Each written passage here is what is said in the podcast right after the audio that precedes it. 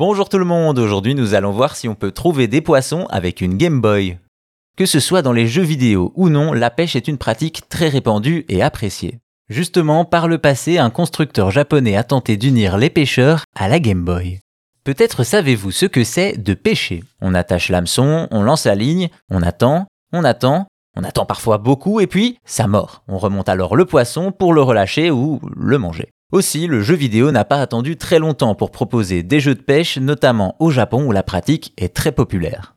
Pourtant, en 1998, Bandai va prendre le chemin inverse, non pas un jeu de pêche, mais bien un accessoire pour les pêcheurs, le Game Boy Pocket Sonar. Il se présente comme une cartouche Game Boy licenciée par Nintendo, longue et bleue, mais surtout énorme puisqu'on doit y insérer 4 piles. Mais ce n'est pas tout, au bout de la cartouche, un très long câble est relié à un cylindre jaune qui contient le fameux sonar. C'est donc lui que l'on jette dans l'eau et une fois en place, il envoie un signal sonore et au moindre contact avec un objet, comme un poisson, il revient à l'émetteur pour donner sa position.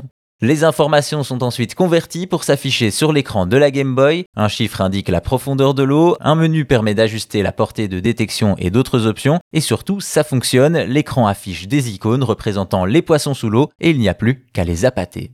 Ce n'est pas tout, en plus de repérer le menu fretin sous l'eau, la cartouche a d'autres choses à offrir. D'abord une encyclopédie sur différents types de poissons où ils sont tous catalogués selon différents critères comme leur apparence ou leur habitat. Bien entendu tout est en japonais car l'accessoire n'a jamais quitté l'archipel. De l'autre côté, on a un mini-jeu très basique où l'on attrape des poissons, principalement destinés à passer le temps durant la pêche. Il faut aussi noter que l'accessoire ne fonctionne qu'avec la première génération de Game Boy, incluant la Pocket et la Lite. Également, Bandai a créé le même accessoire pour sa propre console portable, la WonderSwan, qui n'est sortie qu'au Japon.